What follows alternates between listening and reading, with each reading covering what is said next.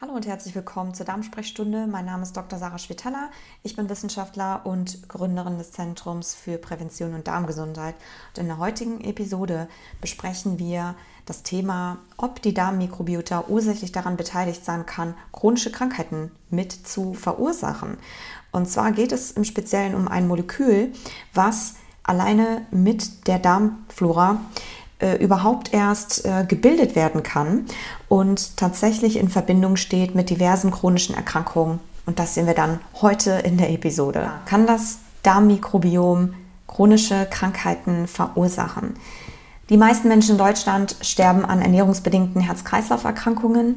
Laut aktuellen Zahlen von 2022, also diesem Jahr des Statistischen Bundesamtes, kommen immerhin fast 35 Prozent aller Toten tatsächlich oder täglich durch Herzinfarkte oder Schlaganfälle ums Leben.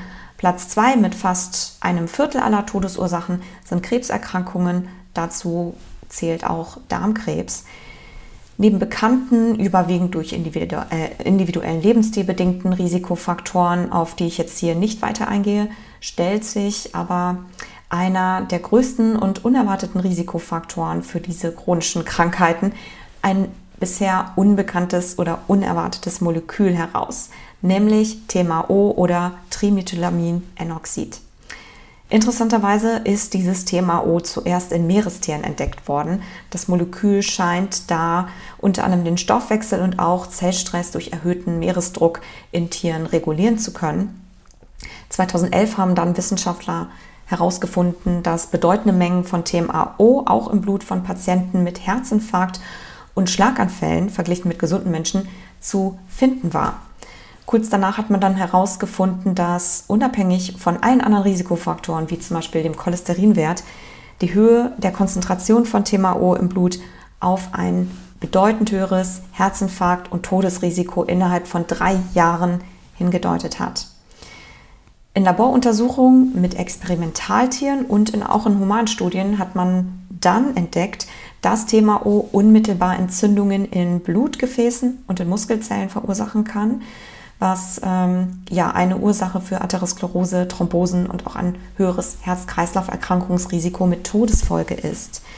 Eine hohe Konzentration von TMAO im Blut eines Menschen wurde bisher neben Herz-Kreislauf-Erkrankungen wie Atherosklerose, Herzinfarkt oder Schlaganfall, wie erwähnt, auch in Zusammenhang gebracht mit anderen Erkrankungen, zum Beispiel mit einem schlechten Krankheitsverlauf bei Herzversagen, Typ-2-Diabetes, bei Nierenerkrankungen, Thrombosen, Darmkrebs, Leberkrebs und noch einigen weiteren.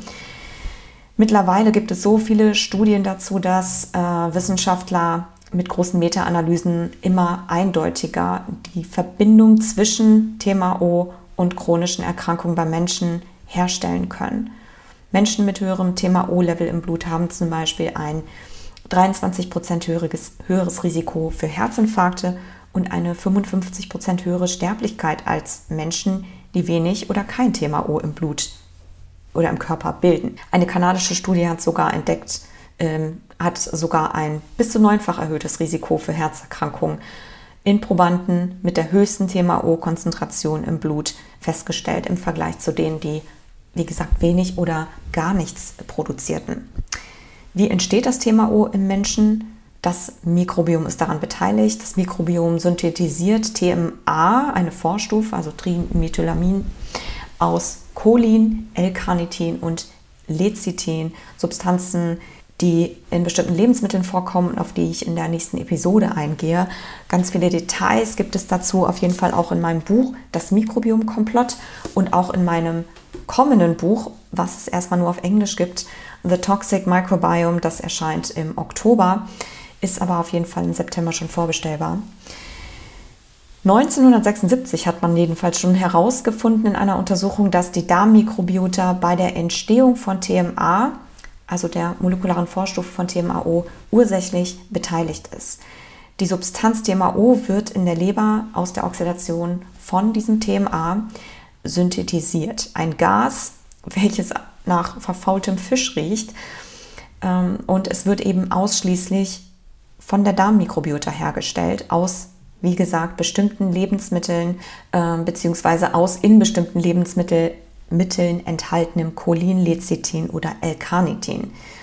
In der nächsten Folge geht es dann spezieller darum, in welchen Lebensmitteln oder aus welchen Lebensmitteln TMAO im Körper mit Hilfe des Mikrobioms hergestellt werden kann. Jedenfalls nach einer mehrwöchigen Cholinsupplementation mit etwa 450 Milligramm Cholin erhöhte sich sukzessive die TMAO-Konzentration im Blut von Probanden in einer Studie, in einer Studie auf das Zehnfache. Und diese Probanden entwickelten außerdem gleichzeitig eine Thrombozytenaggregation, also eine Verklumpung von Blutplättchen, sowie entzündliche Prozesse in den Blutgefäßzellen. Also atherosklerotische und thrombotische Prozesse haben sich ähm, im Körper dieser Probanden gebildet. Gibt man Studienteilnehmern, das war eine andere Studie, äh, zwei hart gekochte Eier, was auch etwa 500 Milligramm Cholin entspricht, kommt es innerhalb von etwa einer Stunde zu einem bedeutenden Anstieg von TMAO, äh, TMAO im Blut. Die, pa die Patienten, ähm, die die höchste Konzentration von TMAO im Körper aufwiesen, hatten immerhin ein fast dreifach erhöhtes Risiko für Herzinfarkte oder Schlaganfälle innerhalb der folgenden drei Jahre nach dieser äh, Studie, ähm, also drei Jahre Follow-up, als die Probanden, die wenig oder die geringste Menge an TMAO im Blut hatten in dieser Studie. Das ähnliche Modell hat man auch in, oder eine ähnliche ähm, Beobachtung hat man auch mit L-Carnitin gemacht.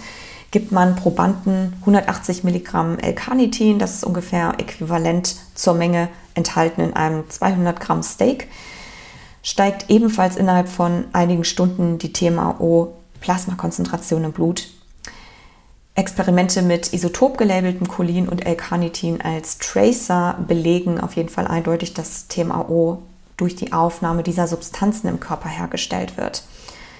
Woher weiß man jetzt, dass die Darmflora die TMAO-Synthese oder an dieser TMAO-Synthese beteiligt ist? In diesen Studien hat man sich das Ganze äh, mit Antibiotikatherapien angeschaut, nämlich wurde den Probanden in den erwähnten Studien mit L-Carnitin und Cholin für eine Woche ein Antibiotikum verabreicht um die Darmmikrobiota zu supprimieren oder beziehungsweise zu kompromittieren.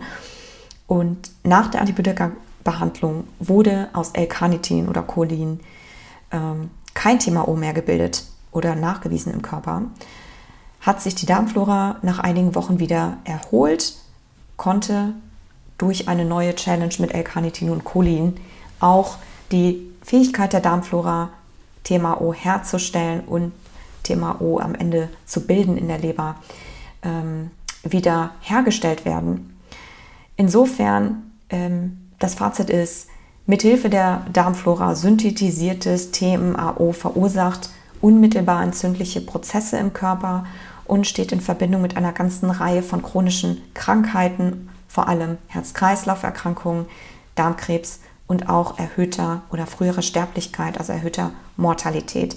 Wie gesagt, mehr Informationen dazu und auch noch zu weiteren Substanzen gibt es auf jeden Fall in meinen beiden Büchern. Wie gesagt, das Mikrobiom Komplott auf Deutsch ist es schon erschienen und The Toxic Microbiome gibt es im Oktober. In der nächsten Episode gucken wir uns dann an, aus welchen Lebensmitteln genau die Substanzen hergestellt werden. Andeutung habe ich schon gemacht auf Ei und Steak. Ähm, die Frage ist natürlich auch, wird es immer hergestellt, wenn man das isst? Und kann jeder Mensch das bilden in seinem Körper? Und die allerwichtigste Frage ist natürlich, wie kann man das Ganze verhindern, um eben nicht früher zu sterben, außer natürlich eine dauerhafte Antibiotikagabe. Und genau, den, die Links zu den beiden Büchern sind auf jeden Fall hier in den Show Notes. Und damit schließe ich jetzt die Episode. Ich wünsche eine schöne Woche oder ein schönes Wochenende und wir sehen und hören uns bald wieder.